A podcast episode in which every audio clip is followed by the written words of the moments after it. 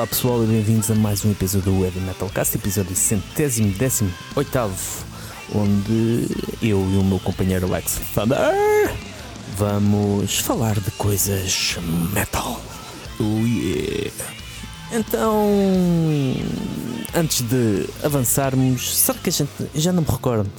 Isto é um mau, é um mau dia para ambos. Estamos a gravar isto de manhã e estamos com uma letargia natural, porque hoje é feriado, hoje é dia da liberdade. Uhum.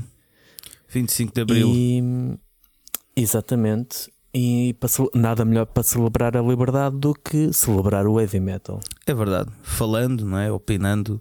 Oh, oh, oh, opinando. Opinando também. Mas isso podias, isso de antes podias, nem que fosse às escondidas, não é? Eh, Sim, luz apagada. Exatamente. Eh, aliás, nem que fosse às Porque era escondidas, não podi- podias, porque senão não, não havia reprodução. Exatamente, exatamente. Mas. Mas opinares, opinares, não é? Opinares, opinares não, não podias gravar este podcast. Portanto, Pois não, pois não, provavelmente não. Até porque o heavy metal é uma coisa que se sabe sendo subversiva. exatamente. na sua. Embora hoje em dia, isso é algo que eu tenho pensado ultimamente. Hoje em dia, ah, o valor de choque ah, no mainstream, digamos assim, já se diluiu, não é? já não há pra- praticamente esse impacto de os metaleiros drogados ou, ou algo assim. É, não- já é difícil chocar, a verdade é essa, porque a cultura mainstream já tem, não sei, é tipo, até já há séries de assassinos. Ou seja, como é que tu agora vais chocar o pessoal? Exato, exato. Ahm, Sem ir para a prisão. exatamente. Portanto, enfim. Ahm, mas ia dizer qualquer coisa sobre isso, mas esqueci-me. Vamos continuar. Continuando, se te lembrares, depois introduzes com jeito. Exatamente. no, na temática. Entretanto, como é que foi? Como é que tens andado? Tenho andado bem, com, com muita coisa para fazer, muitas aulinhas. ah, É verdade. muitas aulinhas de, de canto e eh, aqui a, a dar os últimos toques no próximo álbum de Toxical. Eh, Muito curioso para ouvir isso. Muito curioso. ainda vais ter de esperar. eh, Pois, eu sei, eu posso-te eu mandar a ti antes, mas, mas ficou o nosso segredo. Espero que ninguém esteja Exato. a ouvir aqui na conversa. Ah, já me lembro o que é que ia dizer, exatamente, falar em segredo. Não, porque íamos estar. Esquece, não tem nada a ver com este assunto agora, mas que íamos estar a gravar o podcast eh, e provavelmente tipo, ia algum senhor da PID bater à porta. Tipo. Exato. Pode acontecer. O que vale é que tinham que bater em duas portas diferentes. Exato, mas eles também eram muitos, infelizmente. Mas sim, eh, voltando à minha verdade. vidinha, eh, sim, é isso. Tenho estado. eh, já, já acabámos de compor as músicas. agora é, tá- é a fase dos pormenores, mas já marcámos. Pré-produção? Sim, sim, basicamente. Já marcámos o, o estúdio também. Vai ser para meados de junho e julho. E, e pronto, e vai ser. eh, É isso que eu tenho feito basicamente. E pronto, depois coisas pessoais, né? Mas é ver Claro. com música. eh, é isso, basicamente. E tu? Olha, eu tenho andado esta, esta, esta foi esta semana, sim, esta última semana. ah, já não sei porquê. Decidi, estava eu na minha rotina de publicar reviews na World of Metal e eu decidi, epá, vou fazer isto em vídeo. E então tive, acho que foi, foi no fim de semana passado, acho eu, sim. Portanto, foi há pouco tempo onde eu, ah, na sexta-feira passada, aliás, onde eu decidi ah, idealizar um, um template no Premiere para fazer uma, uma review de forma mais atrativa e no, no site, tendo, e em inglês, tendo a ideia que assim será algo mais. Epá, porque cada vez tenho ah, a nítida sensação que ninguém lê nada e que já que tenho o canal, porque não também trazer este tipo de conteúdo diferente e mais rápido? São vídeos curtos de 3 minutos ou coisa assim, também para não, para não chatear, quatro reviews, coisas rápidas. mas uh, uma forma mais interessante que me deixou de, de tal forma que eu estava a encontrar muitas eh, dificuldades. Eu sou uh, um chato do caraças, sou exigente e perfeccionista, principalmente comigo. E estava ali a meio fogo, isto não fica, isto não vai ficar nada de jeito.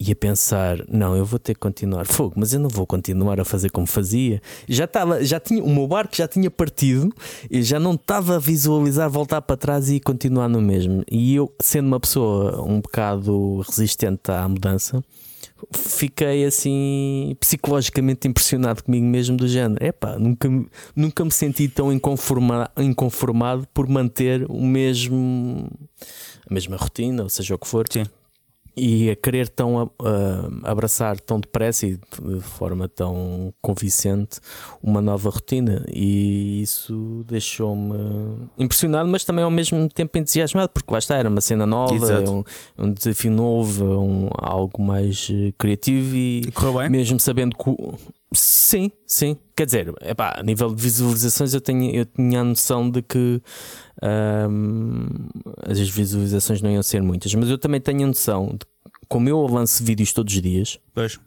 E, e há dias que lanço dois, Uh, isto eu não faço conteúdo para ser agora do momento, por isso é que eu tento me afastar um bocado das cenas de, de comentar uh, ou de. porque isso também já acabamos por fazer aqui, mas pegar naqueles uh, clickbaits do género que tu vais ao YouTube e vês muito de sobre os Motley Crue, sobre os Metallica, Exato. sobre coisas do momento e hum, acabo por os vídeos que eu faço tento que sejam, não sei se consigo ou não, mas que sejam vídeos que tu possas ver daqui a 3 anos e ter o mesmo impacto. Exato, diz, Olha, deixa cá ver isto.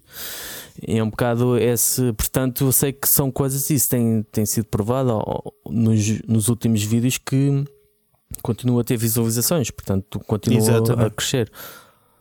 Portanto, pá, não, não, seja como for, só o facto de eu me estar entusiasmado com isso, para mim é o que interessa. Claro. Eu acho que eu, eu, também nunca saio de ser para torta porque eu gosto demasiado das coisas que eu faço uh, e, não, e sou menos analítico na forma como se eu fizer isto desta forma, claro, claro, isto vai ter mais impacto. E então é mesmo do género, como é que isto me dá mais gozo? É assim, é pá, mas isso não tem visualizações, é pá, mas é como eu, como eu me divirto a fazer. Pá, é isso, no final do dia te sentes feliz, até porque isso são sempre métricas métricas, que nós já falámos também bastantes vezes aqui, tipo, são métricas que, pá, muitas vezes também não, imagina, não são, não é que não sejam reais, né?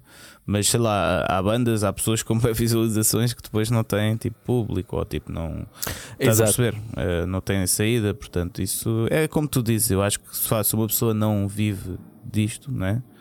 Pá, temos uhum. é que nos divertir, né? Uh, é isso, é isso. E mesmo. por falar em liberdade, né? a partir do momento que uh, deixamos de ser livres de fazer o que gostamos, para mim é isso. A partir do momento que eu deixar de ser livre no heavy metal, pá, não sei, para isso vou-me dedicar a outra coisa. É, é, pois, é isso, é, é, isso mesmo. Acho que fazes muito bem em pensar assim. Pronto, e tem sido, tem sido entusiasmante porque é algo que eu sinceramente já não senti há algum tempo, este entusiasmo, e depois com isso logo imensas, depois eu sou um bocado megalómano. Eu penso, eu gosto muito de citar esta frase, eu passo o meu ego ou a minha megalomania passa cheques que o meu corpo não consegue pagar. Um, e eu chego sempre a um ponto que é pá, isto é demais, eu não vou conseguir fazer isto. Mas por um lado é, é, é entusiasmante, né? tu teres a ah, Estás a superar, não é? Sim, é um bocado aquela coisa de ter, hum, de ter uh, ideias a chegar, que é o oposto da rotina, não é? é o oposto, tu estares, nem tens que pensar, uhum. que é o que eu também procuro, mas não tens que pensar, e, mas quando tu sentes essa criatividade e o facto de, de estar com essa criatividade e de ideias novas a surgir, acho que é tão raro que hum, pá, tenho que aproveitar. Sim, e, sim, sim. e tem sido tem sido isso. Sem dúvida, sem dúvida.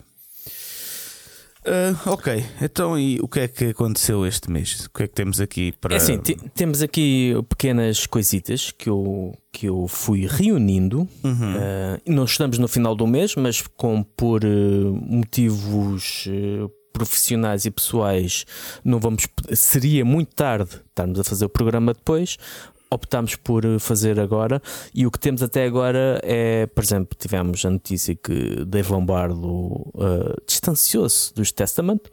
Isto porque o Dave Lombardo tem 500 mil bandas e se essas 500 mil bandas deu para conciliar em 2022 uh, ele tocar, fazer a digressão europeia com os Testament, que passou pelo Vagos Metal Fest. Uhum. Em 2023, nem por isso. Portanto, ele opta por sair e nem sabe se será apenas uma coisa de sair. De, de não tocar com a banda em 2023 ou se distanciar-se mesmo, sair mesmo e outra pessoa entrar hum, para os Testament. Mas o gajo também, indica- o, desculpa, Diz, o gajo também, diz. mas ele está sempre a fazer isto, meu. É tipo, Sim, não sei qual é a cena dele. É tipo, quer dizer, não sei qual é a cena dele. O gajo deve receber bem, mas tipo, sei lá, ele, ele entra em bandas e sai, e entra e depois sai, e depois entra em bandas que já teve há boa de anos e depois sai. Tipo, não percebo a cena do gajo. É tipo, Sim, ele também quando esteve nos, hum, nos Testament, ele eh, gravou o The Gathering, que é um dos meus álbuns favoritos, mas ele também não, praticamente não aqueceu lá o lugar. Gravou o álbum, nem sei se chegou a ir hum, em digressão com eles. Mas eh, depois também voltou aos, aos Slayer, depois aquele Slayer do buraco, e ele entretanto tinha os Mr. Bungle, que continua a ter, agora está nos Misfits, também está nos Suicidal yeah, Tendencies. é isso, é tipo, Portanto, é só de olhar para, aquilo, para, para, o- para os compromissos dele. O que, lá está, se formos a ver para um músico profissional, é o ideal, não é? é, Tu- é, é. é o teu trabalho.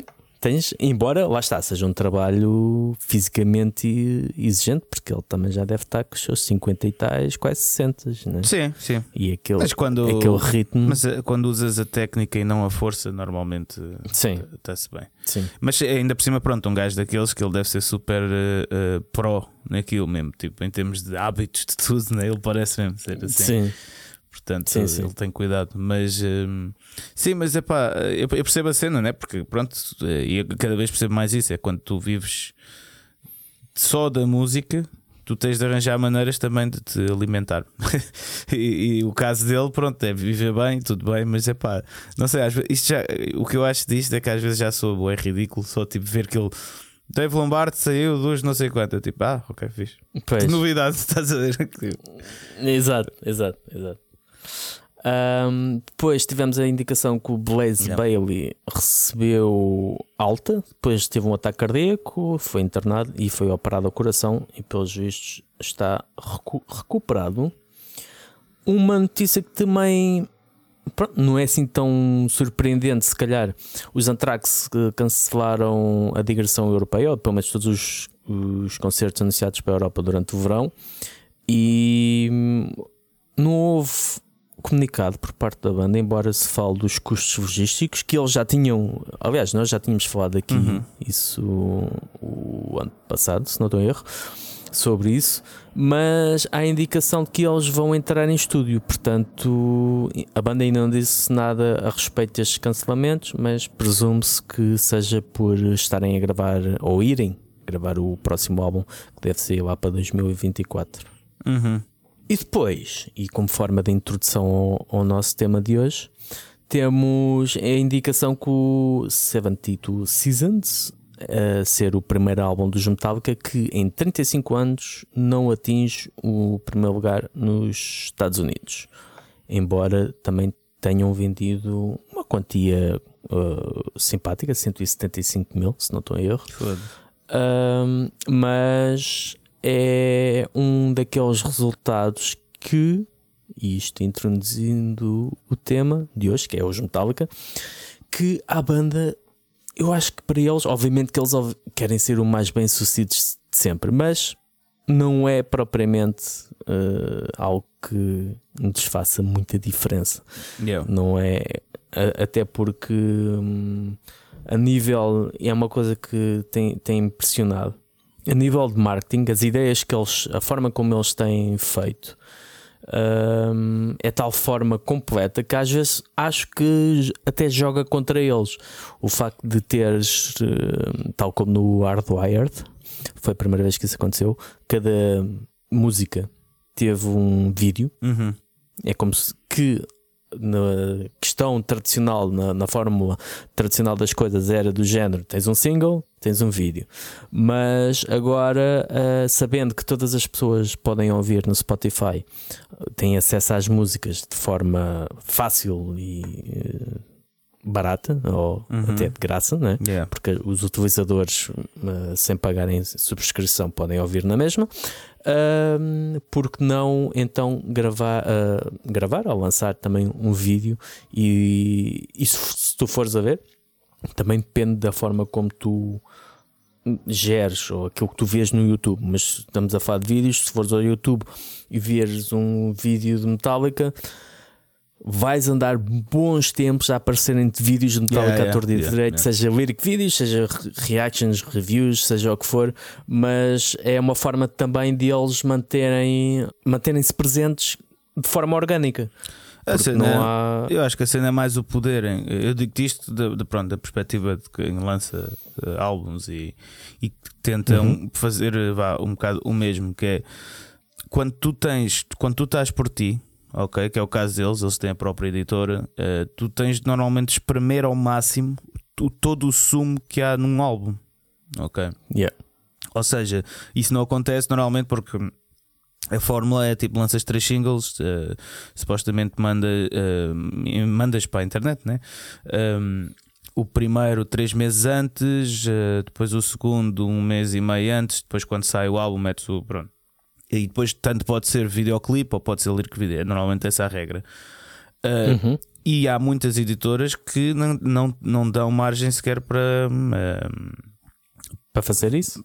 Uh, para fazer tipo para espremer o sumo todo, para lançares tipo um vídeo Exato. por cada álbum, até porque é muito caro para as bandas né, fazerem isso. Ou tipo, ou tu tens alguém na banda que faça, como certas pessoas, Uh, ou então fica muito caro. Imagina o que é tipo um álbum Claro. de 10 músicas, gastaste tipo, e até vou dizer um preço baixo, mas vou gastar tipo para aí uns 600 euros. Ou 700 por videoclipe, tipo gastas 7 mil euros em, em, em videoclipes. Epá, é, é, é bué, pronto.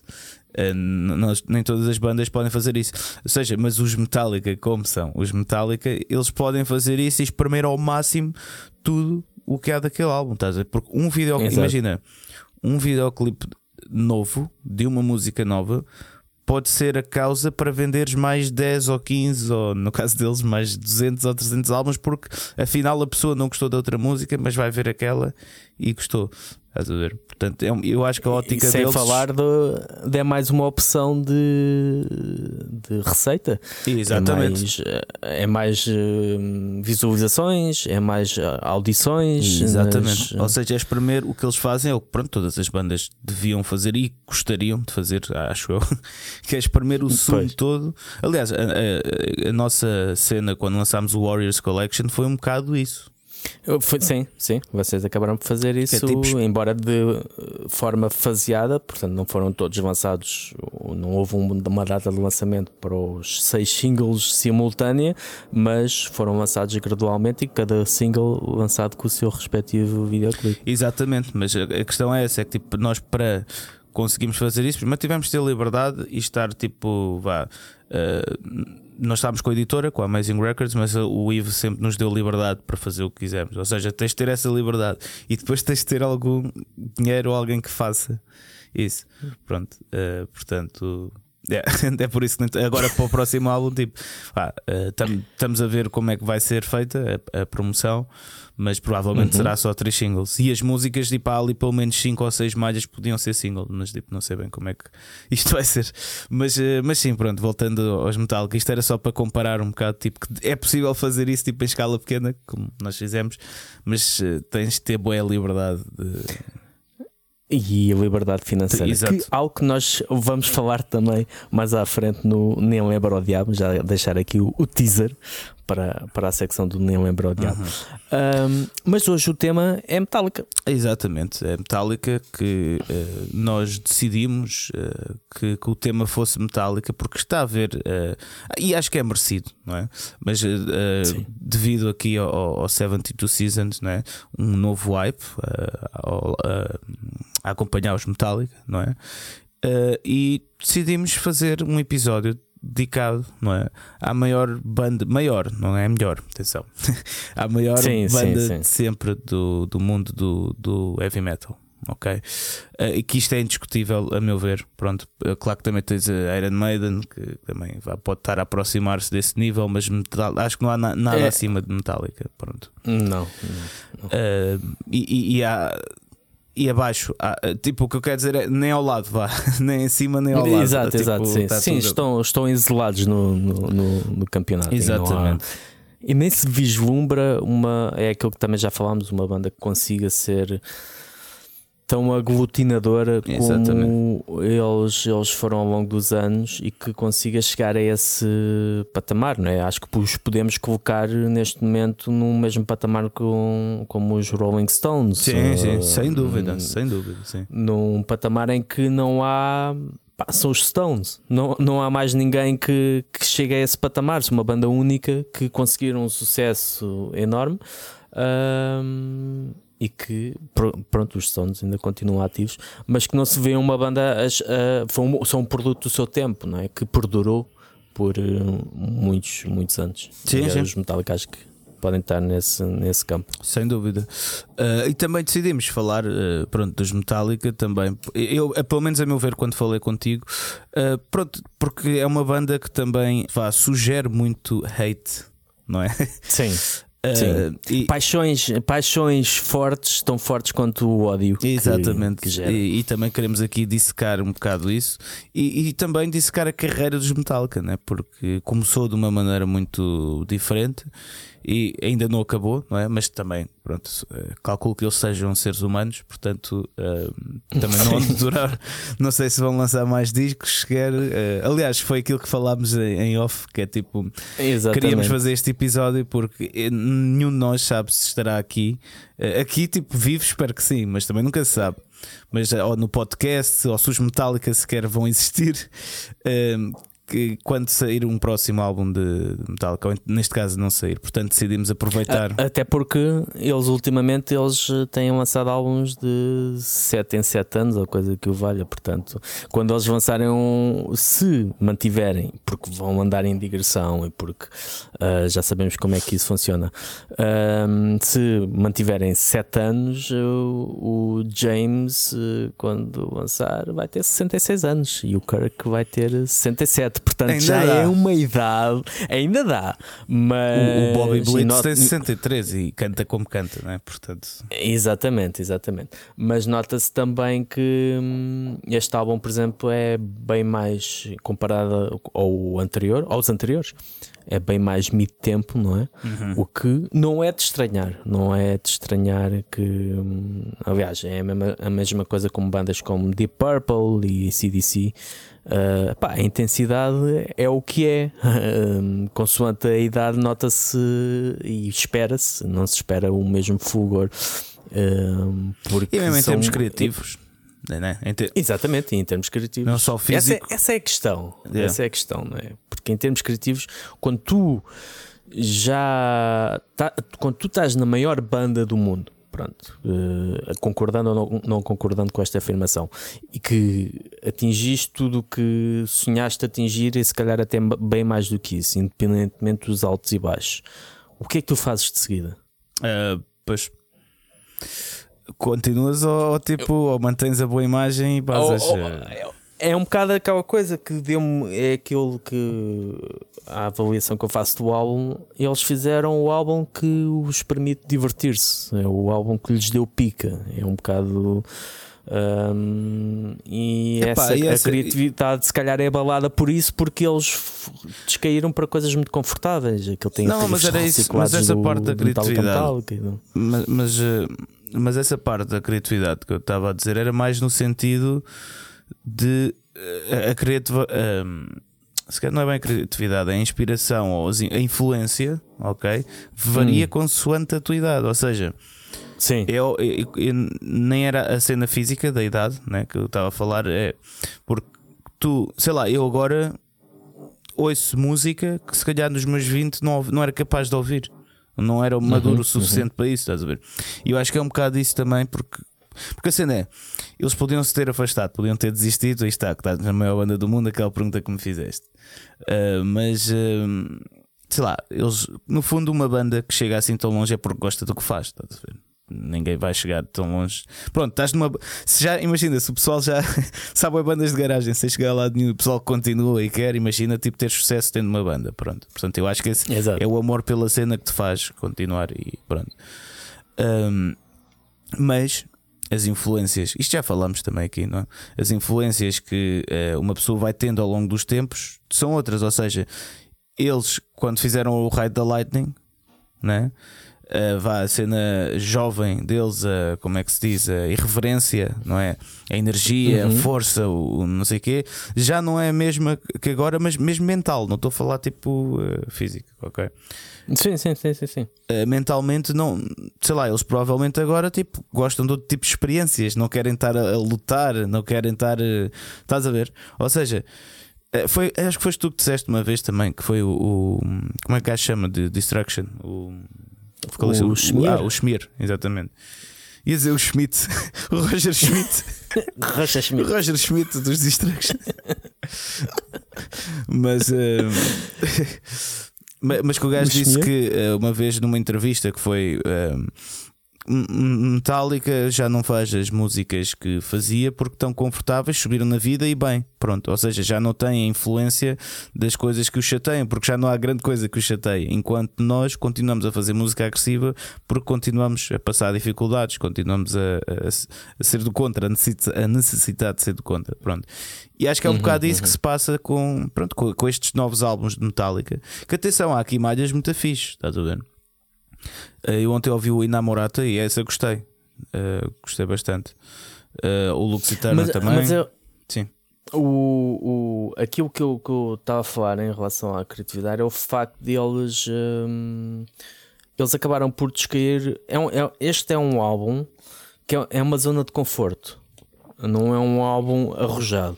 E eu, por zona de conforto, refiro-me pelo facto de terem uh, muitos. Uh, muitas uh, sonoridades uh, familiares. E muitos onde eles uh, revisitaram muitos grooves e muitos riffs do, do passado. E isso é que eu é o que eu acho que neste ponto eles acabaram por ir para aquilo que me lhes apeteceu ir. Não houve. É um álbum que acho que é mais sentido sim, sim, sim. e não tão planeado. Não, é, não foi planeado. Não. E se calhar se tivessem um, um, um produtor tipo como o Bob Rock foi no, no Metallica Metallica, quer dizer, é pá, não, vais usar mesmo esse riff, vais usar mesmo esse solo, vai, vai, vai, lá, vai lá trabalhar nesse solo, vai lá trabalhar nesse solo e aqui nota-se nitidamente que eles não tiveram isso. Uhum. Não tiveram sim, sim, alguém sim, que, lhes dissesse, que lhes dissesse não, não façam isso, não... porque se calhar não era esse o feeling. O feeling era mesmo. Aliás, o feeling do álbum 72 eh, temporadas, ou que significa estações do ano, 72 um, eh, os 18 anos, os primeiros 18 anos de vida. Uhum implica essa, essa falta de cuidado, essa falta de reflexão. É um esse feeling mais, mais cru e é um álbum mais pessoal a nível lírico, embora eles a nível lírico também tenham sido sempre, sempre isso. Mas nota-se que é um bocado isso e é uma banda que hum, está confortável no seu papel. Mas voltando àquilo que, que disseste da premissa, é uma banda que, apesar disso, isso irrita muitas pessoas. Irrita muitas pessoas. É, mas uh, só para acabar a cena do álbum, depois começamos a falar uh, disso, Sim. de Metallica. Pronto, a, a questão. Uh, eu acho que também é a expectativa sempre. Aquilo que tu falaste no, Sim. é, que, é mesmo isso, porque a cena é tu não podes estar. Uh, eu acho que o grande problema das pessoas é estive a ouvir o álbum, isto é uma seca, não sei o quê. Pronto. É verdade, para mim também é uma seca em certos, uh, certas músicas. Há outras que até fico, olha, isto até está fixe, mas pá, não me diz nada. Mas é normal, não tem mal isso. Agora, não sei, eu acho é estúpido o pessoal ir depois uh, falar Tipo, como se os Metallica lhes devessem alguma coisa, tipo do género. É, exato. E isto está uma merda, está uma seca, não sei o quê. Não, não. Tipo, não, tipo, porque primeiro, isto, está, isto não é para mim. E, como já te disse, eu gosto do Lux Eterno, adoro essa música. Essa música também é muito fixe, ok? A primeira também, o. Como é que é? É o tema título. Breath of Man. Yeah, exatamente, o 72 Seasons. E depois ouvi um bocado dessa do Inamorata. É, é Inamorata, não? ou Namorata, não sei. É, é, é Inamorata, sim. Gostei pela. Pelo ambiente todo que se vai gerando através da música, parece que não há bem uma regra uh, e, e soa bem, soa tudo Uhum. bem, os riffs estão fixes. Pronto, Uh, só gostei dessa. O resto para mim é uma seca. É agora, eu não, mas eu estava à espera, eu, eu não podia estar à espera tipo, de nada, eles não me devem nada. Tipo, eles são artistas, eles são pessoas, decidiram fazer um álbum assim. Há pessoas que adoram, que amam de morte. Pá, não é o meu caso, mas tipo, eu também não podia estar tipo, na expectativa. Que é isso que eu acho que é isso que estraga tudo, não é? Que é tipo, quando tens a expectativa que uma banda grande vai lançar um álbum e tem de ir tipo, ao encontro do que tu gostas. Não, tipo, eles são mais velhos, eles têm as suas experiências. A arte, né? A arte é um, um- um reciclar das tuas experiências, não, não é mais do que isso. Isso, sim. Tipo, tens uma antena também, vá, tipo, que vais tendo experiências e a antena vai transformando essas experiências em áudio, neste caso. E as referências deles continuam a ser as mesmas. Continuam a ser as mesmas de em 82, 83. Continua a ser a New Wave of British Heavy Metal. Continua a ser o Ar da Neve da década de 70 norte-americano. Portanto, continua, continuam a ter as mesmas referências. Isso é algo que acontece não só aos artistas, mas às, às pessoas. E já conheci muitas pessoas assim que pararam no tempo. Exato, que chegam a um certo ponto que ah, o que Overkill ainda estão a lançar álbuns. É, já pensava que tinham acabado. Yeah, yeah, Um, apanhas bem. isto, isto de uma banda que nunca acabou, não é? Com, com uma carreira com, com quase 40 anos, Um, ou mais de 40 anos. E, e há- se as pessoas têm essa paragem no tempo, onde é natural que já não sei quem é que disse, acho que foi o, Ed, o Hetfield, o James Hetfield, que disse que não havia outras músicas. Acho que o Lars ainda é o único que se mostra assim, ahm, ou mostrava pelo menos, interessado em acompanhar o que ia sendo feito. O, o Jason Newsted também e participava noutros, eh, colaborou com os Sepultura e cenas assim. Ahm, e o, o Rob Trujillo também. Mas não há propriamente, quando o teu principal compositor continua a ter as mesmas referências, que é o a New Wave of British Heavy Metal, e continua a gostar das cenas uh, punk hardcore Podemos como usar Discharge. outro exemplo, Oh, oh. até que tivemos aqui. O, o Monsenhor Bellatauser, não é? Ele disse também Exato. que tipo, já não tem. Ele diz que já não sente que tem idade sequer para estar a descobrir grande coisa nova, pelo menos como influência principal. Exatamente. E eu percebo Exatamente. completamente. É natural, isso é natural, portanto é, é difícil de, de esperar que se esteja sempre a reinventar a roda. Não, mas o problema é que eles se reinventam, o pessoal também vai dizer que que são acho que a cena é- vendidos e que são o falsos. pessoal não, quer. O que o não podes ganhar. É isso, não podes nunca ganhar. Uh, eu acho que o- aqui o problema é que o pessoal está sempre na expectativa de quando sai um álbum de Metallica que sou uh, ou Ride the Lightning ou Master of Puppets ou vá o Black Album, não para os trus, mas vá, tipo, estamos a falar no geral. O pessoal está quase sempre na expectativa que isso vai acontecer, só que isso nunca vai acontecer. E também por outra razão. E se acontecer, é, não é assim tão bom.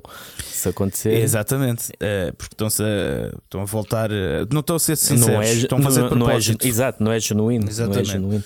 Mas uma razão também que nunca vai soar parecido é por causa da produção. Os tempos mudaram. Eu acho que o pessoal não tem esta noção. Nós falámos disto no episódio passado, mas os Uhum. tempos mudaram. Ou seja, o que tu, nunca, algo que seja muito bom. Que eu noto isto neste álbum de Metallica, ok? Que há ali músicas que se tivessem o som do Master of Puppets ou o som do Ride the Lightning, se calhar tinham tido um impacto muito diferente nos fãs. Só que aí está, como sou mais moderno, porque a indústria da música agora guia-se assim, eu não concordo. Eu prefiro continuar a fazer música com o som old school, se tocas mais coisas a vir, coisas a apontar para aí, portanto acho que faz- faz todo sentido, mas isto tem, pronto, as pessoas é que sabem, as bandas é que sabem, Eh, mas nunca vais ouvir, eh, tu nunca vais ouvir outra vez o Ride the Lightning, nunca vais ouvir outra vez o Master of Puppets, tipo, é o que é, as coisas evoluem, as coisas passam, os artistas têm de se reinventar.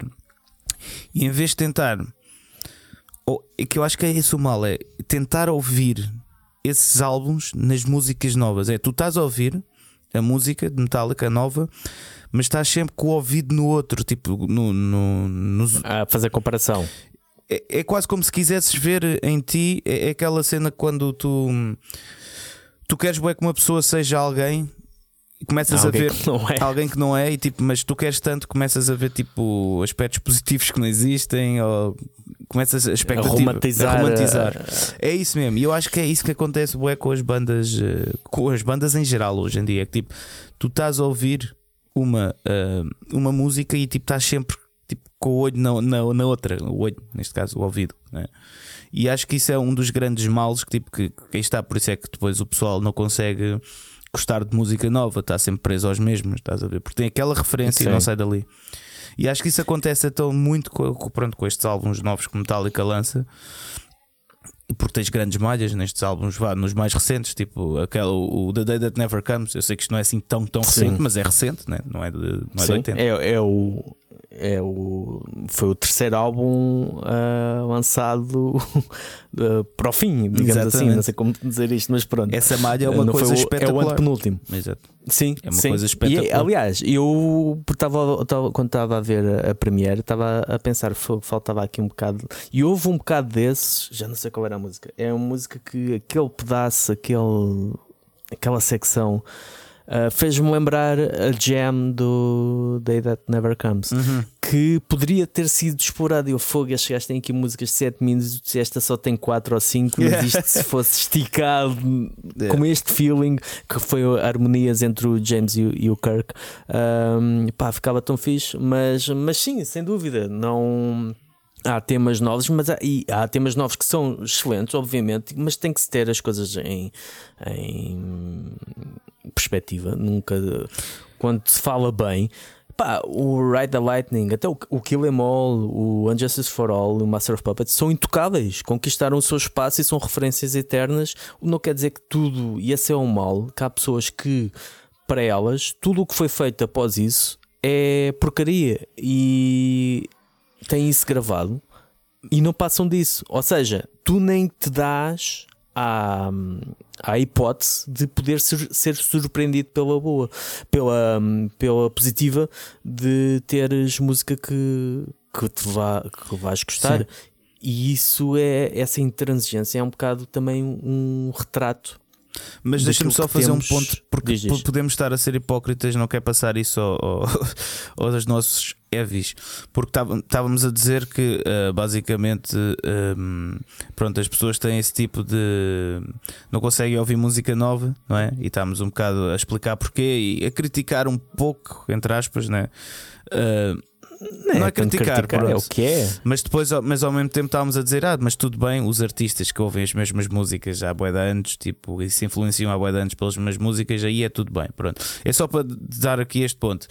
Uh, estamos a falar na ótica de um artista e de um ouvinte assíduo de heavy metal, ok?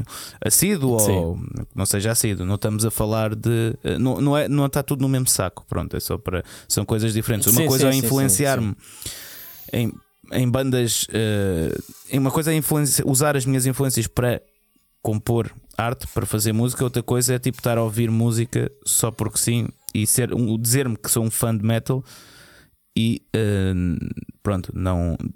Não é não explorar, tu podes não explorar novas coisas, mas é quando te aparecem novas coisas à frente, dizes logo tipo Estar "Epá, aberto a elas. não quero." eh, Exato. É, é um Estar só isso. aberto a elas ou não. Sim. E e é, é essa parte que faz com que nós hum, é, isso pode, podemos explorar passar para tudo o resto, não é? Quando tu tens uma ideia pré-concebida sobre uma pessoa e nem te di- eh, a hipótese a essa pessoa de, de a conheceres e marcas logo um, um rótulo na, na testa, obviamente que isso vai levar a que tudo o que essa pessoa faça Pareça mal. Ah, Exatamente. À partida seja logo mau. E é um bocado, acho que há um bocado essa atitude em relação aos Metallica, não querendo julgar se, isso, se há razões para isso ou não, mas há- às vezes hum, é aquela banda que tornou-se cool falar mal. É, é, fa- completamente, completamente.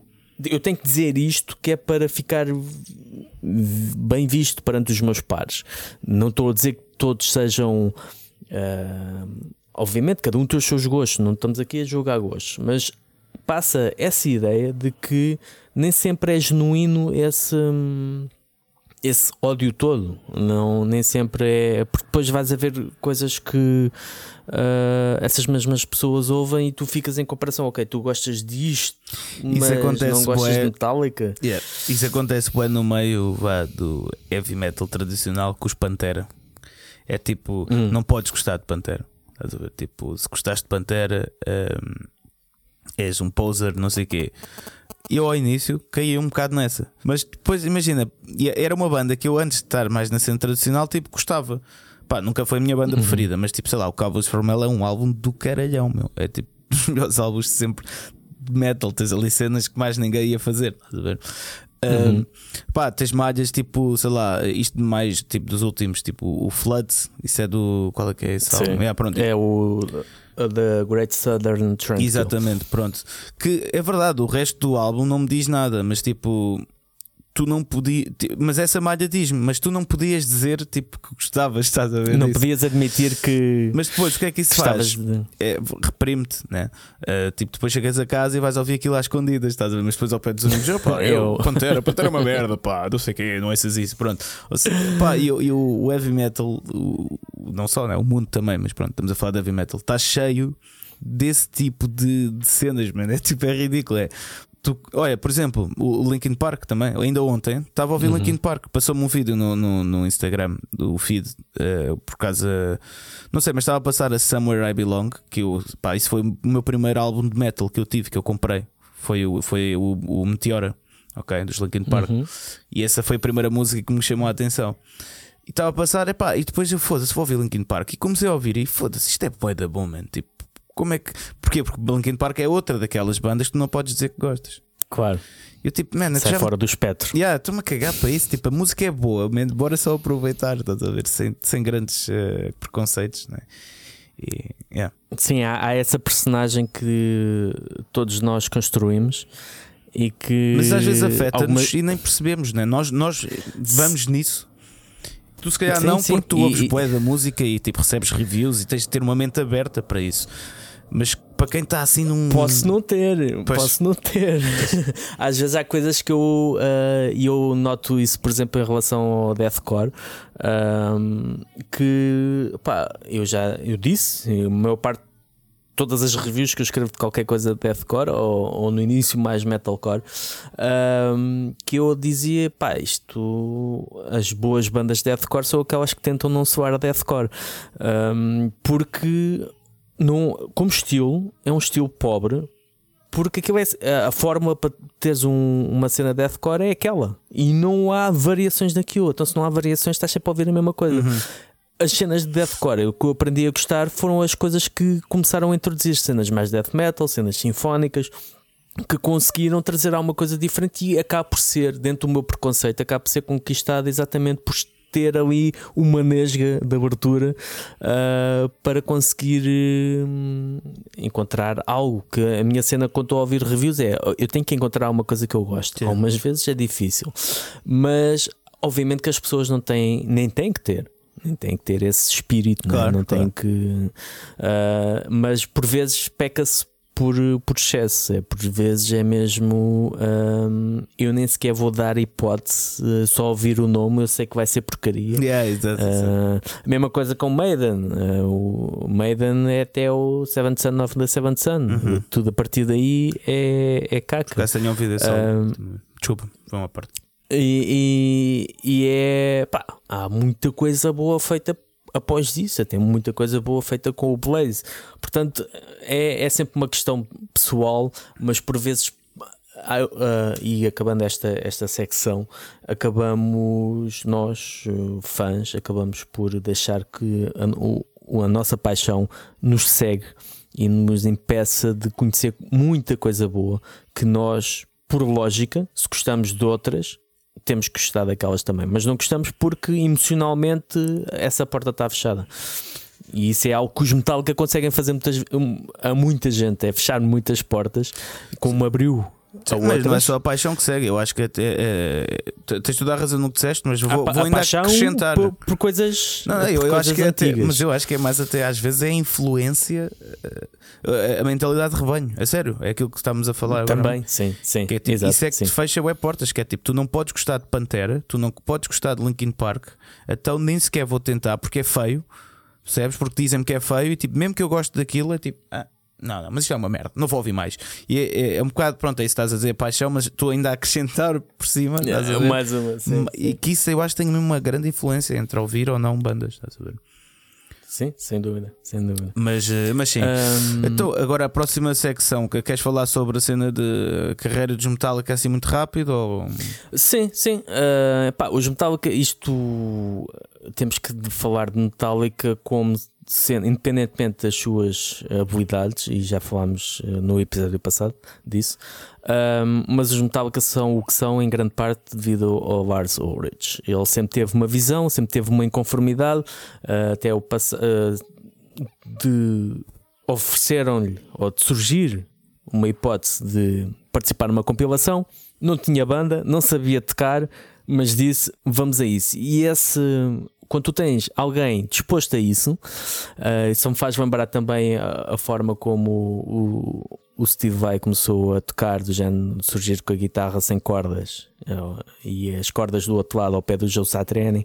Olha, eu quero aprender a tocar guitarra. E hoje o Steve Vai é o que é, não é? Um, e, e o próprio, lá está, mais uma vez contar esta história. O Satriani, o próprio Satriani tinha um aluno tão exigente, tão uh, esponja, não é? Que absorvia tão bem aquilo que ele lhe ensinava, que ele próprio confrontou-se a ter que aprender mais, a evoluir mais depressa do que aquilo que ele, porque ele também estava a estudar, uh, porque tinha um, um aluno exigente. E é a mesma coisa com os Metallica. Os, o Lars Ulrich colocou-se numa situação onde ele tinha que apresentar uma banda, tinha que apresentar uma música ou era, era tudo ou nada. Exatamente. E eles sempre foram, sempre foram essa questão do tudo ou nada, porque hum, eles conseguiram o, o primeiro álbum, conseguiram, depois de muito tocar, chegar, eh, criar um burburinho à volta deles. No- na, na cena da Bay Area e porque eles estavam em Los Angeles aquilo não, não estava a dar com nada. Uh, conseguiram impressionar na Europa no, no Reino Unido até que conseguiram o contrato com a Music for Nations quando foi o, o Ride the Lightning.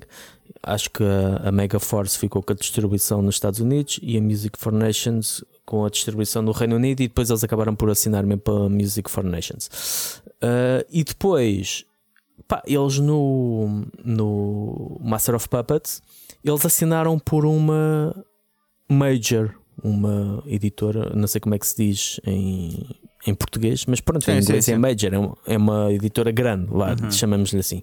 Aliás, o, o próprio termo dos Big Four não é tanto em relação à qualidade das bandas, mas é as primeiras quatro bandas de thrash metal que conseguiram assinar por editoras grandes.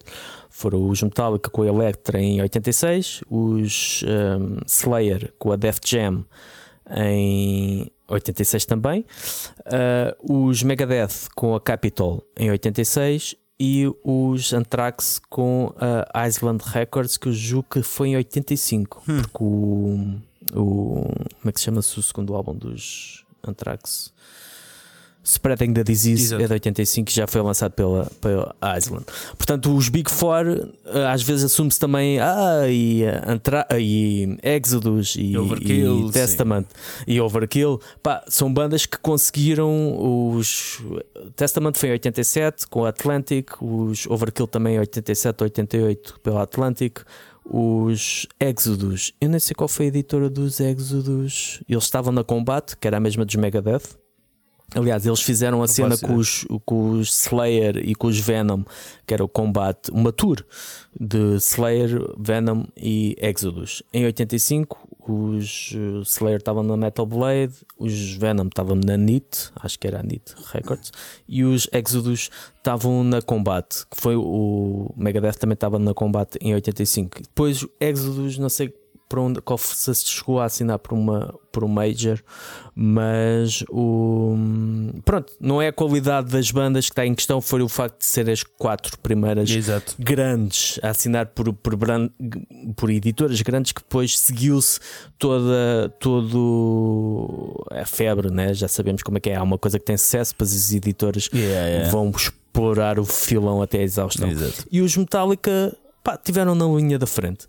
Até hum, com o Unjustice for All. E depois a tal mudança que todos falam que hum, e o Unjustice for All se calhar é o, é o álbum que se assemelha um bocado mais ao espírito daquilo que temos hoje em dia, deste último, porque foi um álbum que eles praticamente não tiveram um produtor, que eles andavam em concertos e hum, para trás e para a frente em helicópteros e aviões para ver o processo de mistura. Depois houve aquela célebre uh, decisão do Lars de dizer Uhum. uh, baixa aí o baixo até hum, 3 dB negativos e depois mais meio ponto.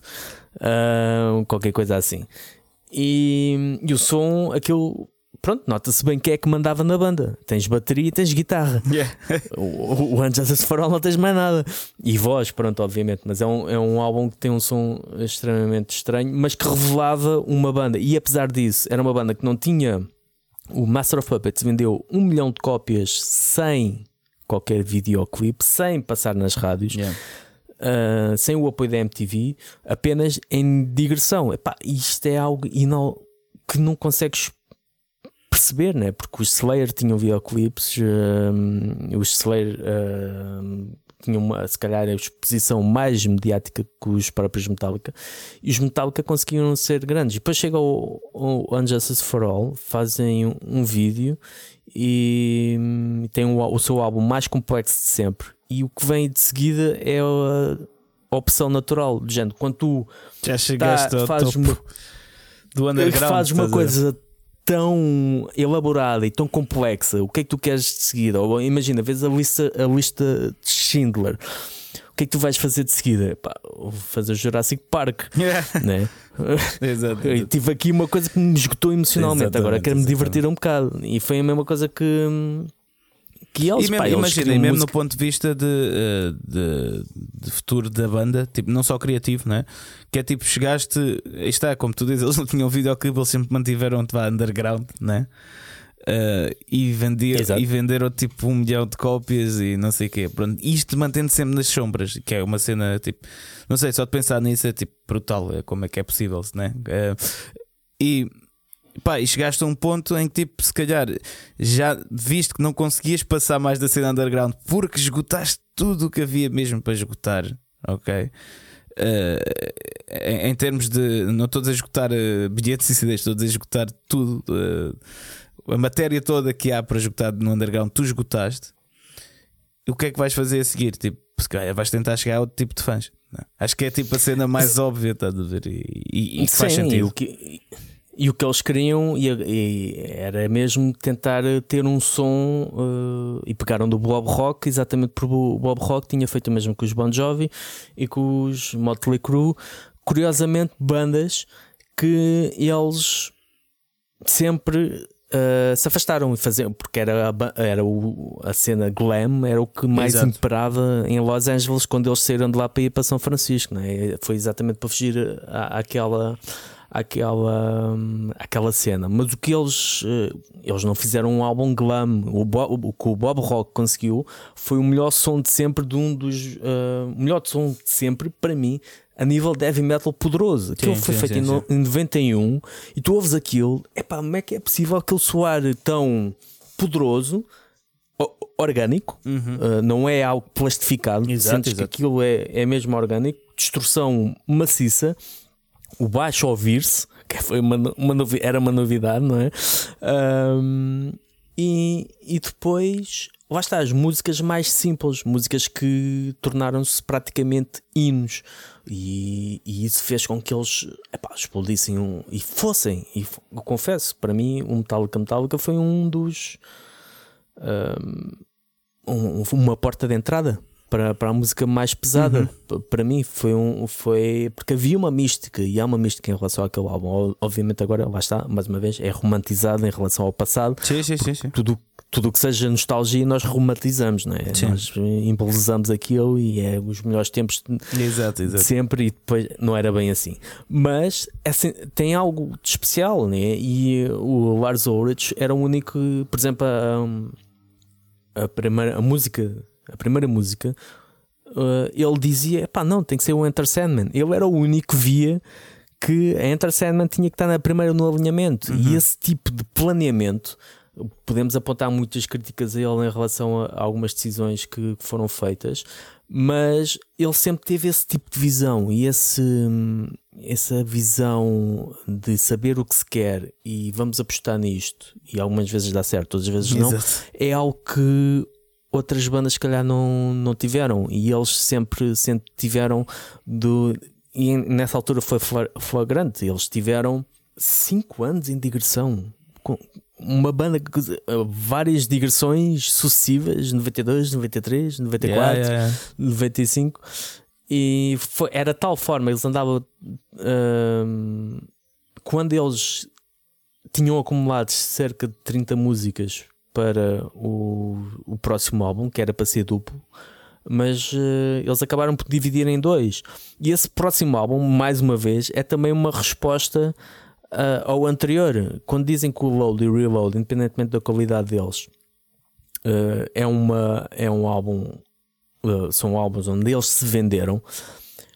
Eu acredito que no Load possa ter havido essa intenção de chegar a um tipo de público diferente, mais uma vez pela influência do Lars, que ele andava em festivais mais alternativos, uh, falava bem do Oasis e coisas assim, mas musicalmente a continuação do Metallica Metallica com o, aquelas influências de uma banda, por exemplo, que eles, que eles levaram para, em digressão, os Corrosion of Conformity, que tinha uma onda mais uh, stoner, uma onda mais uh, desert rock, que eles acabaram por in- incorporar, e isso acabou. Esse, esse álbum acaba por ser muito, muitíssimo. É um álbum do momento, foi um álbum deles, mais uma vez, fizeram o que queriam Exato. e fizeram aquilo e o resultado acabou por não ser o, o que os fãs queriam, obviamente, porque estavam à espera de outro Metallica Metallica ou de algo mais intenso e mais forte e um álbum que se distanciou da fórmula Mas do, aí é- do heavy metal. Mas acho que o momento em que, exatamente é isso, distanciou-se, que é o momento em que isso aconteceu, eu consigo perceber eh, pronto, a questão dos fãs, ok? Eh, Sim, sim, sim. porque imagina, é, é que é do nada, estás a ver? Não é como se vá, já houvesse. Há sempre, a cena é, há sempre um primeiro passo a dar e o primeiro passo é o que custa mais, às vezes, tipo, tanto para os fãs como para a banda, não é? Eh, mas acho que. Porque, ah, isso é- pronto, o pessoal que critica o load e o reload, epá, eu consigo perceber um bocado a mudança, tipo, que tenha feito um, um bocado uma confusão. É tipo, estás à espera de ouvir uma cena e depois ei, metes a primeira malha e. É, é- que, quem é que está a tocar? O que é que é isto? Quem é este gajo? O que é que é isto? Estás a ver? Parece um bocado isso. E isso eu Mas consigo a- a questão é perceber, mas Eu, eu consigo perceber também, porque eu acabei por sentir essa mesma frustração, mas acabei por gostar do álbum ah, porque também esse foi o, o primeiro álbum que eu comprei de Metallica ah, quando saiu. Ok. Ou seja, quando saiu o, o Black Album, eu não. pá, tinha, tinha 10 anos, não, não andava propriamente a, a acompanhar a cena de heavy metal. Enquanto saiu o outro, tinha Não, 15 não anos. true. Não sou true, não, não. Só a trueza veio depois, ah, depois da puberdade. Ahm, mas o, eu consigo perceber isso, que é, é- obviamente que é uma decepção, e, e a questão é que foram 5 anos entre álbuns, e esses 5 anos foram onde é aquilo que tu estavas a dizer, foi o álbum foi esminfrado até à última, com 5 anos na estrada, basicamente, uma interminável ah, temporada na estrada. E aquilo que veio de seguida é quase uma, uma, uma resposta a isso, uma resposta a algo mais ah, Pois, exato, exato. ainda mais leve, mais descomplicado ahm, e mais acessível. Mas não considero que tenha sido um esforço consciente de comercialização quando a própria atitude da bandeira é se este vender um terço do que o, Yeah. anterior vendeu, para nós já é Já muito bom. fixe. Porque eles já eles estavam mesmo naquela de. hum, Sentiu-se que aquilo era tipo um escape. E temos que ver que a cena na altura, ah, as bandas, todas as bandas grandes, ah, os Big Four, por exemplo, estavam a lançar, estavam a percorrer o mesmo caminho, seja por álbuns menos inspirados, como no caso dos Slayer. ah, para mim, o Divine Intervention é um álbum muito menos inspirado que o Seasons of the Abyss. Os Anthrax lançaram o Persistence of Time em 90, em 90 que foi para um grande álbum. Também lançaram um grande álbum em 93, que é o Sound of White Noise, com um novo vocalista, mas uma toada bem mais eh, heavy do que propriamente thrash. Os Megadeth também, o Euthanasia, é um álbum mais a puxar ao hard rock eh, Yeah, do que mas é um o Countdown of o Countdown for Extinction. Sim. Até bandas como Overkill, também em 93 Sim, sim, lançaram um álbum quase alternativo. Os Testament o, eh, também lançaram o The Ritual, é um álbum bem mais compassado. Portanto, havia uma tendência geral. Depois entrou o Grunge e aquilo foi uma, uma onda que varreu e ficou Uhum. apenas bandas como Machine Head, Exato. Pantera, eh, que eram as bandas a fazer coisas realmente, a Sepultura, coisa, bandas a fazer coisas realmente pesadas que estavam a ter impacto no mainstream. O- as outras bandas acabaram por serem engolidas pelo, pelo grunge e os Metallica ma- mantiveram-se devido ao impacto do, Do, do Black Album? Do Black Album, Exatamente. porque acabou por ser isso que os segurou e acabou por ser também o terem ido buscar alguns fãs que acabaram por ficar. Exatamente. e isso levou também a um, a um período longo que todas aquelas crises internas e todas aquelas questões do Napster, Yeah.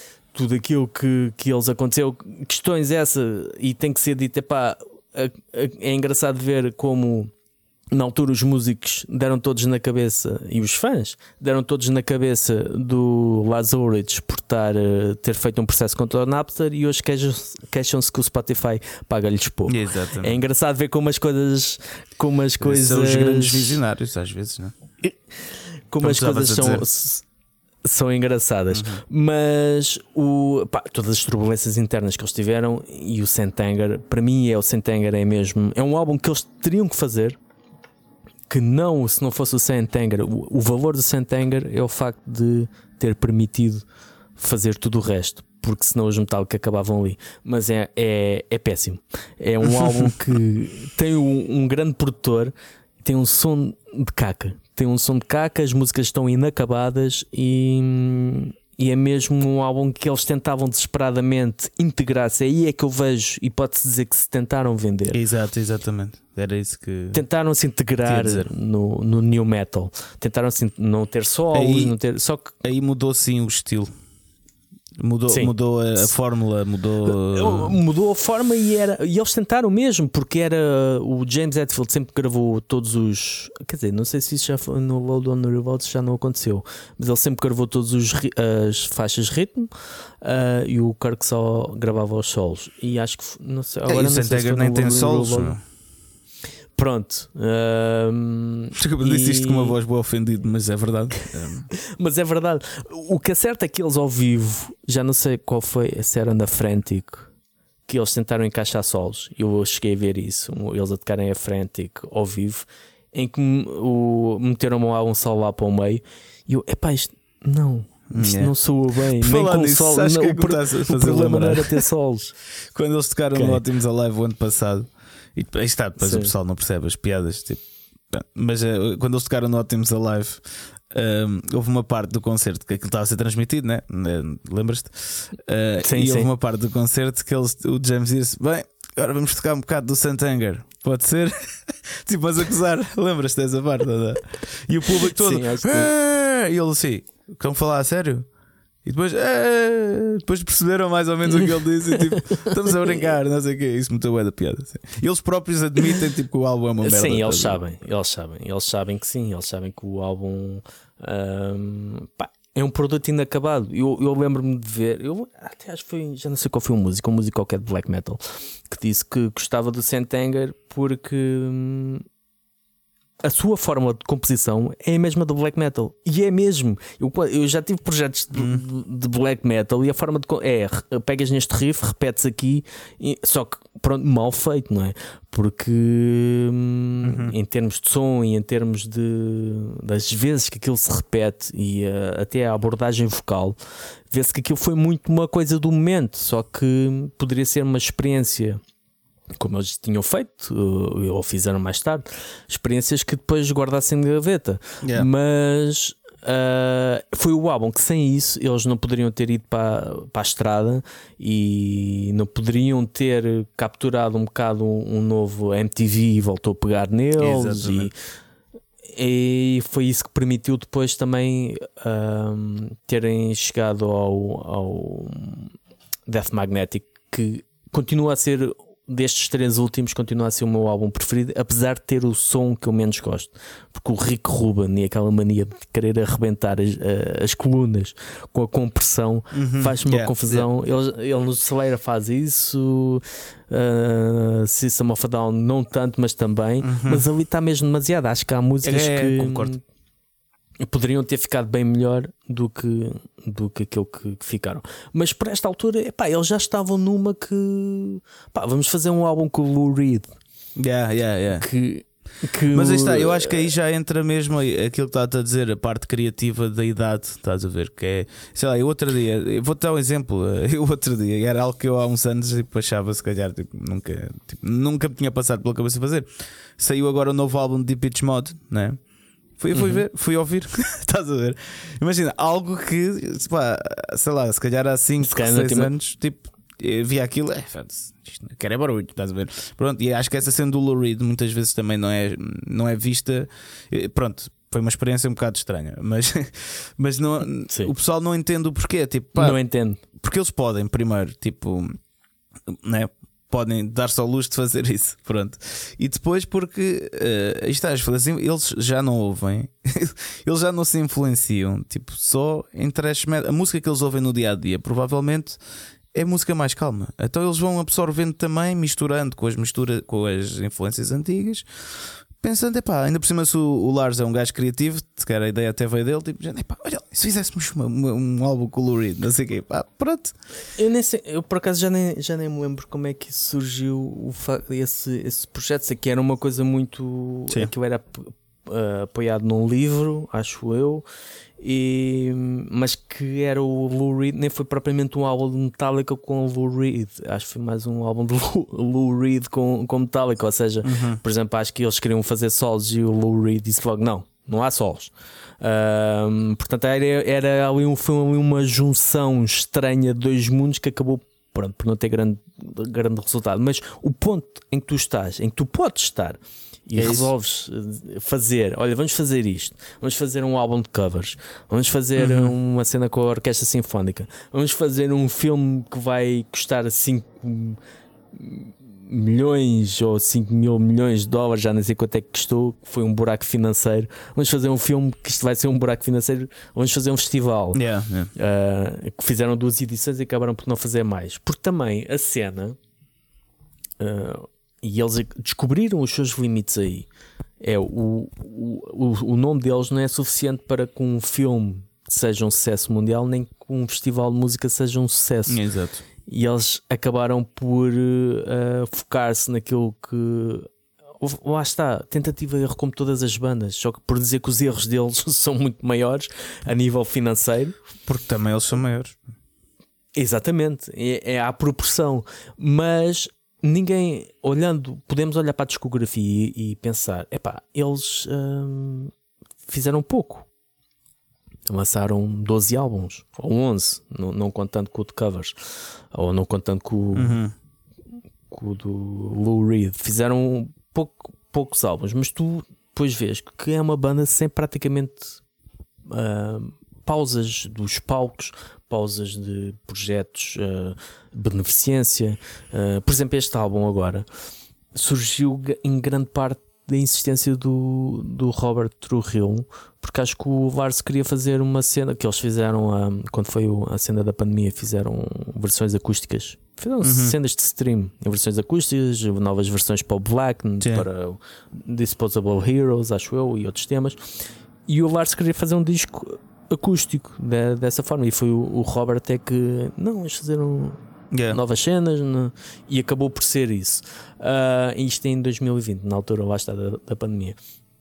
E portanto eles estão numa altura em que eles, pá, eles fazem o que querem e isso é uma posição muito invejável e não, lhes, não, é, não é isto dizer que obrigatoriamente temos que apreciar de forma positiva tudo o que eles fazem, mas sem dúvida prestar a devida reverência hum, a este facto. Foi uma banda que conseguiu e consegue fazer no heavy metal algo que nenhuma outra conseguiu. Aliás, o, o próprio, acho que foi o Steve Harris que disse em relação ao. ao ou foi o Bruce Dickinson? Não, acho que foi o Steve Harris que disse em relação ao, ao Metallica Metallica que, hum, o, que ele gosta do álbum e que os Metallica tiveram a coragem de fazer essa mudança, de seguir, fazer, apostar numa mudança e conseguiram o sucesso com isso, e que os Iron Maiden sempre se sentiram confortáveis em fazer aquilo que fazem, que nunca tiveram essa necessidade de mudança e que também tiveram os resultados disso. Portanto, Exatamente. é ter um, um bocado a noção daquilo que se é. Nem todos podem.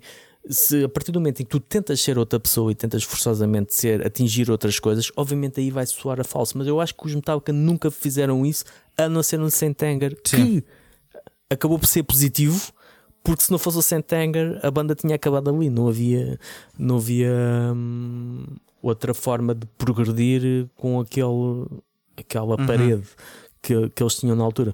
Portanto, acho que não é uma, é uma carreira sem dúvida que tem os seus altos e baixos. Que inspirou muita gente, agora se calhar não vai inspirar tanto, mas continua a chegar a novas gerações e É, eu continua acho a trazer. inspira, olha que eu acho que inspira nas novas gerações. Nós não temos essa noção, mas nos, A tic- noção, nos TikToks da Sim, vida, eh, eu também não tenho Sim. tão bem essa noção, mas nos TikToks não da vida, isso, eh, é, eu acho que continua a ser a, maior- a banda que mais influencia, até hoje em dia, se calhar é a banda que mais influencia pessoas a entrarem no, no heavy metal. É Metallica. Pronto. É, E isso é sempre, é sempre positivo. Era a mesma coisa que eu dizia em relação aos, aos Slipknot. Pá, eu no ini- inicialmente eu tinha um bocado de. Também foi na febre do new metal, mas tinha um bocado de aversão aos Slipknot. Achava aquilo uma palhaçada. Não, não propriamente a estética nem nada disso, mas, Mas tudo sabes- aquilo e a forma, Diz, diz, diz. a, a forma como os fãs reagiam à música. Achava aquilo tudo muito Yeah. Pá, sem jeito. E hoje em dia tinha uma, uma atitude totalmente diferente porque vi a banda a crescer ah, ah, ah, para além disso, para além daquela ideia que eu tinha deles, e vi também que, tal como tu disseste em relação ao Linkin Park, eles foram a porta de entrada para muitas pessoas começaram com Slipknot e depois passaram para Sepultura, Sim, sim, passaram sim. para coisas mais pesadas ou, ou que encontraram num- um mundo novo de música extrema que ah, aquela é a porta de entrada Uhum. e quando tu tens portas de entrada para a música que tu gostas, acho que não podes ficar ah, chateado por isso. Mas essa é uma das razões que as pessoas ficam chateadas: é de haver mais pessoas Exatamente, exatamente. a gostar daquilo que tu gostas. Porque tu és especial. A tua mãe disse que tu eras especial quando tu nasceste. E se alguém mais. e se alguém diz que gosta do mesmo que tu gostas, então aquilo que tu gostas, se calhar já não é tão especial assim. Exato. E acho que esse é o principal problema. Exatamente, concordo contigo. Mas sabes, desculpa, voltando agora, e- e adorei esta aula, atenção, que aprendi muita coisa. Estou a falar a sério, Eh, falaste muito bem. Obrigado. Acho que os nossos ouvintes também vão achar o mesmo. A sério, foi bem boa da fixe. Ahm, mas agora voltando à cena do, do álbum do Seven Two Seasons, estamos a falar disso de, de Uhum. novas gerações, e eu acho que também foi um bocado um objetivo ah, depois. de- Imagina, tu não fazes músicas com objetivo, mas depois a maneira como trabalhas as músicas e as ventos e não sei o quê. Pronto. E eu acho que logo a começar pela capa do álbum, e chamado, imagina, 70, Su- 72 Seasons, né? os primeiros 18 anos de eu acho que este álbum teve também uma vertente de ah, um bocado como o Ozzy fez. Mas o Ozzy fez de maneira diferente, né? foi tipo, eh, colaborando com artistas que agora estão na, na moda. Pronto. Os Metallica foi um bocado eu acho que eles aproveitaram um bocado a cena pronto, da Netflix, do Stranger Things, que deu alto hype nos TikToks Sim. e não sei o quê, para agora também fazer músicas apetecíveis para uh, esse tipo de público, para está, para eles voltarem a ser a porta de entrada. Para, o- é tipo, é quase impossível tipo, descolar-se disto. Que é, eles foram a porta Sim. de entrada para boa da bandas nos 80s, nos, para boa da bandas, para boa fãs nos 80s, nos 90s, e agora querem voltar a ser e estão novamente a ser, ok? Uh, e acho que este álbum também teve um bocado de direção para aí, a começar pela capa. Uh, Sim, a capa, aquela cor, aquela cor berrante que a cor é e a mesmo... cena do berço é tipo, sei lá, um Sim, adolescente olha para vamos, eu olhava para aquilo se calhar e tipo, ia achar meio fixe, estás a ver? E um berço tipo destruído, uau. Pronto. Uh, E a cor, a cor, a cor é mesmo feita para tu, a nível de redes sociais Exato. e divulgação. Pá, é impossível tu, gostando ou não gostando, yeah, é impossível passar eh, despercebido. É. Não, não dá. Exato, portanto eu acho que teve um bocado de direção e bem, aí está. É, é, se os Metallica a serem os Metallica a arriscarem, né? Eh, e às vezes ocorre bem, outras vezes mal, como tu disseste, mas acho que mesmo este álbum foi um bocado direcionado para uma nova geração que nós não. E, e por isso é que também é mais soft, eu acho, em certas partes, porque imagina o pessoal que está na, na entrada do metal, n- no metal hard rock, né? Eh, acho que é muito mais provável que se cole em músicas assim. Estás a ver, tipo mid-tempo e não sei o quê, Uhum. do que eh, em músicas tipo speed metal, tipo a Lux Eterna, estás a ver? Que eu curto, Sim, sim. mas não é uma música que se calhar tipo, o pessoal eh, mais novo vai achar grande coisa, até vai achar meio, "Epá, isto. Eh, não tem aqueles riffs, é o contrário, né? Aquele Exato, heavy metal, exato. tipo, né? Mas é, pronto. Eh, portanto, eu, eu acho que mesmo a direção disto foi um bocado também para isso, para novos. E nós não temos noção, mas tipo, que a banda tipo, tão grande que está a ser até para os novos. Tipo, se o metal continuar a existir, se calhar daqui a, digamos, 60 anos, se calhar tem muita influência deste álbum dos Metallica. E acho que é bom que às vezes pensemos nisso, porque não temos mesmo noção. Mas se tu fores ao TikTok, a sério, Uhum. que, é, que é onde se passa tudo nos jovens, eh, estou mesmo velho, Eh, mas a, a sério, mas eu sinto mesmo velho nisto, nas redes sociais, então, tipo na questão do TikTok, sinto mesmo já a diferença, estás a ver, entre eh, estar a fazer 30 ou então uma pessoa, ou ser uma pessoa de 18 anos. Mas pronto, nós não temos nenhuma noção, mas como Metallica está mesmo a ser a porta de entrada para muitos, muitos jovens no TikTok, vocês não têm a mesma noção disto. É tipo. É incrível, a sério. É tipo, tu pensas que se não fosses Metallica, o heavy metal, tipo, tudo o que é heavy metal no TikTok, né? Está boeda morto. É tipo, tens uns, uns covers de vez em quando da Iron Maiden, pessoal a fazer covers. Iron Uhum. Maiden também tem uma página minimamente fixe, mas é boeda pequeno comparado com tudo o resto. E depois tens Metallica que está ao nível de bastantes coisas, ok? Ou seja, está a ser um. Não sei. Pensem nisto: que é- este álbum para vocês pode ser uma merda, pode ser indiferente. Para mim também é um bocado seca, mas eh, este álbum se calhar vai nos fazer permitir. Vai, vai nos permitir tipo, que haja heavy metal durante mais anos do que aqueles que estávamos um bocado à espera. Obrigado, sim, Metallica. sem dúvida. Obrigado. Bem, então. E agora? Exatamente. Nem lembro ao diabo. Temos aqui umas coisinhas que fui reunindo. Uma delas hum, é, é, um- é uma novela. Portanto, vamos continuando a falar dela. Mas antes disso, ah, como devem saber, houve um caso caricato numa digressão ah, norte-americana dos Morbid Angel com os Revocations, Skeletal Remains e a Scripta. Houve um tornado que arrasou com ah, a sala onde ia acontecer o concerto e com a carrinha da Scripta. O que, pronto, tu melhor que ninguém sabes o quanto deve custar tu apostares numa digressão e tens o teu meio de transporte e de um momento para o outro ficas sem um meio de transporte. Eu- aliás, eu nem sei assim tão bem, porque o meu meio de transporte é mais barato, é mais baratinho, mais podre. Imagina, tipo. Pois. E as minhas tours são mais pequenas. Imagina uma tour destas. eh, pff, Pois, nos Estados Unidos, que eles de eh, cidade para cidade é muito, é muita quilometragem que eles têm. Que e, eles têm não, e mesmo tudo, de- o investimento todo de que deve ter, Claro. de- tipo as- a- a- o aluguer de salas, é como uma tour grande, são bandas bem maiores que a minha. Portanto, se a minha já ia ser complicado, imagino, tipo estas bandas, é, ui. Uh, mas de qualquer forma, a Scripta fizeram um crowdfunding e conseguiram, uh, precisavam de 60 mil dólares e conseguiram em menos de 24 horas acabaram por conseguir um, um, recuperar o, o valor perdido e não colocar em causa uh, a digressão, o que foi muito fixe. Mesmo. Depois, de, novela de Motley Crue. Yeah. Então, quando tinha o. Isto começou tudo porque o, o Vini Apis. Vini ou Carmine? Acho que era o Carmine. Eu confundo os dois irmãos. Acho que é o Carmine Apis. O, pronto, o baterista, conhecido baterista, amigo de Mick Mars, disse que os, o Mick Mars saiu da banda porque eles usavam uh, Backing. backtracks e toda essa, toda essa questão. Depois, Mick Mars colocou um processo contra os Motley Crue. Os Motley Crue uh, respondem ao processo e a Mick Mars a dizer que tiveram que usar as partes pré-gravadas porque o, o, guitarrista não se lembrava de tocar as canções, nem de fazer os acordes, uh, e por isso é que ele tinha saído da digressão em 2015. O Mars diz que a banda queria que ele saísse da banda desde hum, 1987 e que não tem problema nenhum de memória, que consultou médicos e não sei o quê. Portanto, isto é uma, uma digressão. Ah, e que não foi só, não eram uh, só as partes deles que, dele que tinham backing tracks, como também da bateria, e isso também já vimos vídeos onde a bateria tocava antes Yeah, do Tommy yeah, yeah. estar sen- sentado no, atrás do kit. Portanto, é o que é. Mas Eu, eu eh, pessoalmente, eu, eu não sei, eu, eu sinto que. Eu sinto que estou a tentar lixar o, o gajo, o Mars. Porque. eu eu- também fico com essa impressão. porque imagina, ele, ele sempre foi tipo o gajo que estava ali a sério, meu. Tipo, para tocar, estás a ver? Ele foi, a banda começou por um empréstimo que ele fez, o investimento inicial foi feito por ele. Portanto, ele é que arranjou o investimento inicial para a banda, ele é que escreveu. Não, e mesmo ao vivo, se tu vires os, os concertos, estás a ver? Tipo. Hum.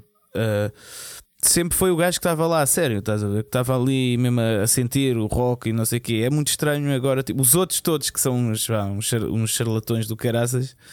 uh, agora a culpa é dele, estás a ver? Ele é que não se lembra das músicas. Quando ele foi o único, tipo, Exato. pá, não sei, mas uh, pronto, não tenho provas, portanto, Sim, sim, isto é, mas eh, pronto, é uma novela que ainda há mais capítulos de certeza. Depois tivemos, esta é mesmo, nem lembro ao diabo, eh, um homem inglês que vendeu mais de um milhão de euros em discos de vinil falsos. Isto o gajo vendia, eh, já não sei, vendeu uns discos, ahm, houve um. Pronto, e discos eh, 40 euros ou libras, não sei se for libras, ainda é mais que 40 euros. Já não sei qual era o disco, um disco qualquer, que quem comprou começou a ver: este som está um bocado manhoso, pediu, pediu devolução do dinheiro. O gajo negou e ele vai de queixa para a polícia. A polícia começou a investigar, comprou dois discos e realmente chegou à conclusão que aquilo era tudo pirata. Então, o gajo, um milhão de euros, o gajo foi preso, pena suspensa, seis meses, tem que trabalhar 250 horas de trabalho comunitário e andar três meses com pulseira eletrónica. Mas vendeu um milhão de, de euros ah, em pirataria, o que nos leva a crer do quão é lucrativo um negócio do vinil, de vendas de vinil por eBay, Yeah. por Discogs, ah, e o, não só porque os discos que ele vendia eram de tipo 40 euros cada um, ou libras, lá está, mas ah, também os valores inflacionados que ah, certos discos são vendidos e depois corre-se o risco de ser ah, contrafeito. Mas um milhão de euros em discos de vinil é obra, e, e isto tem seis anos. Eu acho que ele faz isto há seis anos. Ou... O negócio. O crime compensa. é, é, é. O crime compensa muito, muito bem. E por falar em euros, ou a falta deles, temos o Thunderflix, o nosso serviço de streaming dedicado aos metalheads. Nós já tínhamos falado aqui do Da Pit, uma proposta francesa. Isto tudo porque nós tivemos esta ideia em 2021, 2020. Eu acho que foi mesmo Talvez. no início de 2021. Nós começámos o podcast em 2020, não sei o quê. Foi um pouco depois de termos começado. Ou, foi mesmo em o podcast. 2020, já no final, porque um gajo, como andava com o Covid, andava meio com ideias para isto, para aquilo, para outro. Exato, é. exato. Mas sim, nós já tínhamos tido esta ideia, malta, a sério. É. A nossa Não estamos a ideia era gozar, não estamos um- a gozar. Ok. A nossa ideia era de fazer um Netflix do, do metal e, em que seria uma forma também de fazer, já que a MTV já não é o que era, e de pegar nos eh, DVDs que também estão em declínio de serem vendidos e dar uma nova vida a esse tipo de formatos, lançamentos de concertos, de bandas e teres um sítio tipo Netflix onde tu vias, podias ver os. Um, até fazer pacotes de death metal, de heavy metal, speed metal, de clipes e coisas assim. Não sei se este tem, acho que não, mas tem pelo menos filmes e documentários e concertos de, de bandas. Custa 6,66 cêntimos por mês ou 6,66 euro, uh, 66,6 euros por ano. Portanto, uh, à semelhança da, da Disney Plus, um, se comprares o pacote anual, tens o desconto de duas mensalidades. Um, pronto, isto é a, a, a, constatação de que o português só não chega mais longe porque é teso que nem um carapau. Não, é verdade, é verdade. É, eu lembro-me perfeitamente, nós ficámos até entusiasmados com a ideia e não sei aqui, bora falar disso, mas depois é tipo, pá, não, isto para agora, nós, eu lembro disso, nós temos isso, é tipo, para agora não vai dar, uh, porque temos outras coisas, porque... temos contas para pagar, talvez um dia vamos pensar nisso. Uh, mas pronto, olha, olha uh, já foste. Pronto, pá, mas pronto, é bom saber que estamos à frente do nosso tempo. Exato. Que temos ideias visionárias como o Lars Ulrich. Só que não temos o guido para as fazer. Isso é não triste. é, a nossa, a nossa mente está em 2024 e a nossa carteira está em 1985. É exatamente, completamente. É uma, uma disjunção aqui, uma desconexão espaço-temporal que nos trama a vida.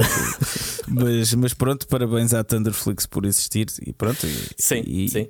Talvez vá aderir quando sair mesmo. E parece, parece ser uh, uma proposta bem mais interessante que da Pit, porque da Pit era exclusiva relativamente limitado ao mercado francês, além de teres muitas limitações de onde é que podes vir aquilo, só podias ver numa plataforma ou tipo um aparelho uh, que é Orange, qualquer coisa, não sei mas se é este, é exclusivo na França. Mas este, mas este, este está disponível Android. Ah, já existe está... mesmo, já está.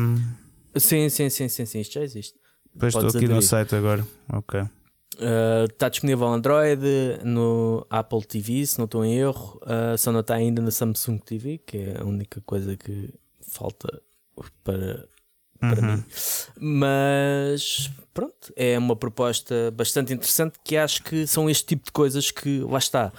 É uma, é uma coisa que tu podes. Uh, é uma nova forma de angariares fãs onde os fãs podem encontrar um sítio onde é, possam vou... aprender e, yeah, yeah. e, uh, ver mais sobre as suas ah, bandas acho... favoritas, aprender sobre novas bandas. Acho que vou mesmo aderir. Estou aqui a ver, parece fixe.